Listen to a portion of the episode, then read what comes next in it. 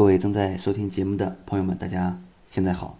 那今天我们来聊一聊啊，青春期的这个孩子呀，啊，这个他容易啊有错误的这个金钱观、消费观，为什么啊，以及啊怎么办？嗯，我们都觉得到了青春期了，尤其上了中学了啊，一个本应该呀啊趁着这个青春年华，对吧，努力学习、奋发图强的这么一个阶段。考上重点高中，对吧？呃，最后考上更好的大学，能找一个更好的工作啊，这么一个阶段，啊，但这个阶段呢，啊，我们实际上去看到，青春期的孩子呢，啊，大部分都无心念书，总是在白日做梦，是吧？总是在做着很多的白日梦，啊，我们之前讲过，是因为容易幻想，所以我们父母也嘴总是头疼啊，甚至很多父母就说说你每天想那么多啊干什么，对吧？那其中的有一个白日梦是关于什么呢？啊，白日梦就关于自己能一夜暴暴富，自己能有很多钱，从此想买什么就买什么，啊，这个不用再跟父母要钱了，对吧？想怎么玩就怎么玩，这个世界上什么都是虚的，就是有钱是最真实的。只要能有钱啊，干什么都行，对吧？这个。我也经常听到很多父母在跟我聊天的时候啊，啊，比如说一个呃很普通的家庭的啊一位妈妈啊，曾经跟我聊过，说孩子呀，只要呃在上中学，一个星期放放一次假，只要回到家来啊，一张口，前年的事情啊，前年两年前的事情，一张口就是至少是一百啊，至少一百啊，就是想要两百，至少都得给一百，那干什么呢？好，出去啊，出去玩啊。那出去跟同学玩一次，没有一百块钱怎么能行呢？啊啊，一个普通的啊家庭，嗯，还有这个呃一个孩子，从这个要辍学，为什么要辍学呢？啊，因为他有一个辍学的朋友啊，在一个 KTV 上班，然后呢，他朋友就跟他说呢，呃，能赚很多钱，啊，甚至说能赚这个一个月能赚一两万啊，多了还能赚到四五万。我说他有没有骗你呀？他说啊，不可能骗。为什么呢？因为这个放假了，只要跟跟他同学在一起呀，啊，人家这个辍学的朋友呢，跟他在一起一天呢，啊，请请吃请喝，啊，去去去干去去去去玩一天至少花去花出去八九百，非常的潇洒，特别令人羡慕。所以后来呢，啊，他也就，呃，这这这这个辍学，去试了试，就尝试了一下。嗯，包括这个，呃，很多呢，这个孩子呀，啊，甚至这个阶段呀，都已经嗯，看不起自己没钱的父母，甚至开对父母啊，都有些冷眼相待，啊，动辄呢埋怨父母穷，还连累自己，并时常叹息为什么没有出生在有钱的家里。前段时间呢，啊。听闻这个这个这个一个刚上初中的孩子，然后呢，在中学待了还不到一个多月吧，啊，那回来之后呢，跟他妈妈聊什么呢？啊，就在聊这个为什么别的同学家里啊啊都这个买了房子，都在这个呃这个这个城里面住，为什么我我们家里呢啊还在村里面住？你们怎么啊这么没有本事？甚至呢，这个假期呀，啊，都不愿意回家住，要要在哪里啊？要在这个呃，这个城里的亲戚家住。所以呢，这个青春期很多孩子呀，啊，他的一个呃金钱观呀、消费观呀，啊，都在发生很多的这个变化。那对我们父母来看呢，可能孩子的行为啊，从表面上看呢，啊，是因为孩子小不懂事儿但实质上。是孩子正在逐步的形成啊，错误的金钱观，啊，这个金钱观就是呃人们对金钱的认识、看法以及啊态度啊的总和，对吧？啊，是人们如何获取、使用和支配金钱的这个内在依据，影响着我们的这个价值观念和人生态度。那如果孩子这样的这种这种错误的这个啊金钱观，持续下去呢，势必会影响孩子今后的发展，并对其正确的价值观形成造成了十分恶劣的影响。三年前啊，我去跟一个学生聊天，当时他已经辍学啊，辍学出去了，然后我们打个电话，然后呢，我说你在那里上班，嗯，还可以吗？他说挺好的，啊，我说那你在那里上班，呃，有没有呃给自己定一个什么样的规划呀？他说曹老师，我定好了，我十八岁啊要财富自由，当时呢。啊，他才啊十五岁，所以那当时呢啊，我我就问他，我说那什么叫财富自由呢？是一个什么程度呢？那孩子说呢，就是想买什么可以买什么呀。我说，如果说从这个金钱的数量上，你就至少多少可以财富自由呢？至少得上千万吧。我说这个，我说你这个这个这个。嗯，为什么突然有这样的这个想法呢？对吧？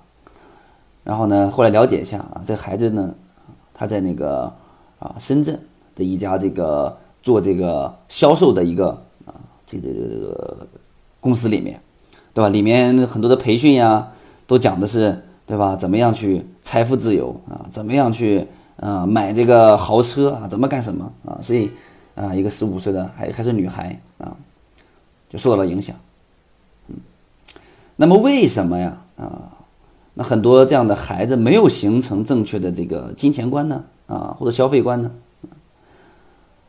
啊，那是因为啊，啊，青少年呀，在这个时期对很多事物的认识啊，往往停留在表面啊，容易被金钱表面的这个魔力所迷惑。首先，他们误认为啊，金钱是无所不能的，无论遇到什么事情，都喜欢用金钱来解决，啊。比如说自己评不上班干部，那我花钱拉拢同学，对吧？啊，认为钱可以买到地位。我交不到朋友，嗯，我就花钱请客吃饭、打游戏、看电影，啊，认为钱可以买到友谊，对吧？嗯。那我有一个我接触的一个学生啊，啊，也是，呃，没有没有在这个啊，没有学会如何的跟朋友相处、交朋友，所以呢。啊，他在这个陌生的环境里面交朋友的方式就是干什么呢？就是请客吃饭啊。比如说这个，我我咱们去哪里吃饭，或者说我给你帮你订外卖，或者说我给你充点游戏币，对吧？啊，发心是很好的，但其实呢，那个那个那个那个，对于这个朋友来讲呢，可能人家还还觉得怎么样？还觉得啊，你这是钱多，对吗？啊。所以呢，花钱并并不一定能买到这个真的友谊。还有这个自己完不成作业，花钱请人帮自己写作业，是吧？认为钱可以买到知识，甚至还有这个，我记得在嗯今年暑假，我跟一个学生聊天啊，学生还说还问我，听说钱能买到学历，我说我不知道哪里可以买到。啊，那甚至呢，很多孩子还会用钱去衡量别人。对有钱的人呢，啊顶礼膜拜；对没有钱的人呢，啊鄙视不已。所以长此以往，孩子容易形成“钱是万能的”这样的错误的金钱观，对吧？嗯，你还有那个媒体也是影响啊。比如说我们有一个这个这个这个相亲的综艺节目非常有名，对吧？一直都播了好多年了。那里面就有一位女嘉宾呀，呃，曾经说了一句话，叫。宁愿在宝马车里面哭，对吧？啊，等等等等啊，这都是呃影容易影响孩子这样的这个金钱观啊，这个消费观的一些因素。孩子到了青春期啊，攀比心理还有这个这个，我们我们之前讲到了青春期之后啊，嗯，这个这个这个交朋友的这个压力也越来越大啊。也喜欢追求一些新鲜、刺激、冒险，爱美，对吧？装酷啊，等等等，啊，所以攀比心理在那里也是容易形成。过生日，对吧？大家要请同学吃饭呀，要送礼物啊，我还要送的比比你们送的更好啊，等等等等等等，啊。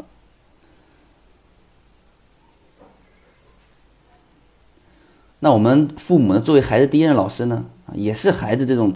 啊，金钱啊，生物质生活的供给者。有些父母呢认为自己家里不差钱，又一心希望给孩子提供很好的条件，所以呢，呃，认为在消费方面没有必要给予这个必要的约束，反而给孩子很多钱让其充分的支配，啊。但是呢，青春期的孩子呢，他是自制能力还比较差，也缺乏消费的这个计划性，花钱如流水啊，享受这个消费的快感，所以呢，非常容易对金钱形成依赖。对吧？你很多过年孩子领的压岁钱，还还没过正月呢，就已经花完了啊！再给父母要钱，对吧？很多尤其青春期的孩子觉得跟父母要钱是很正常的。为什么很正常啊？那同学那过生日啊，买东西呀，或者怎么样啊啊！而且父母买的东西难看呀，所以自己要对吧？要钱呀！这个这这个不是牌子，也不买的鞋衣服不是这个品牌，嗯那。那去学校还容易丢人呐，等等等等，对吧？当然，呃，这与一些孩子缺乏为金钱的劳动付出所导致的呃，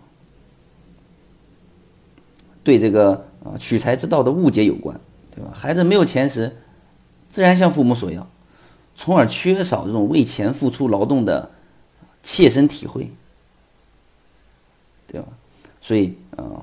我们还做这这个青春期的孩子呀，缺少了关于这个金钱观、消费观的很多的这种教育和认识啊。我们之前讲过，青春期也是孩子这个人生观、价值观的一个重要的一个形成阶段，对吧？那这个金钱观它就是价值观的啊一部分呀。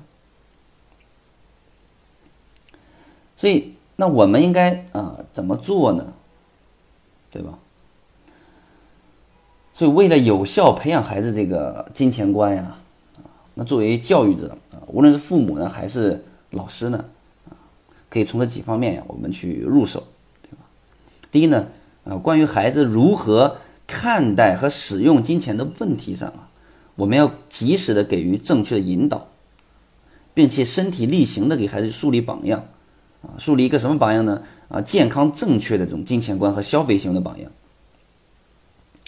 比如说，我们在生活当中也可以自然而然的结合身边的人和事，去跟孩子聊天嘛，啊，让孩子明白，金钱虽然可以买到很多的东西，但是金钱并不是万能的，还有很多东西用钱买不来的，比如说时间呀，啊，健康啊，幸福啊，快乐呀，友情啊，啊，等等等等，对吧？啊，所以我们生活当中既可以做榜样，还可以结合身边的人和事跟他交流。第二呢，就是我们合理的计划和控制孩子的消费情况，啊，引导孩子理智消费、合理消费，分清楚啊哪些自己想要的，哪些是啊必要的，培养孩子良好消费习惯，啊，那第三呢，就是让孩子参与家庭的部分的啊理财活动，对吧？家里怎么对金钱计划的啊？百分多少是用来做什么？百分多少是用来做什么？啊？这这个这个这个父母的收入等等等等，让孩子懂得家庭收入的有限性和开销，呃，和开销上必须做出取舍的道理，对吧？父母每天的消费也是如此啊，都遵守一个这样的一个啊，这这个这个理财或者消费的一个啊准则。第四呢，就是嗯，我们可以去创造一些条件啊，让一些孩子呀，在这个寒暑假。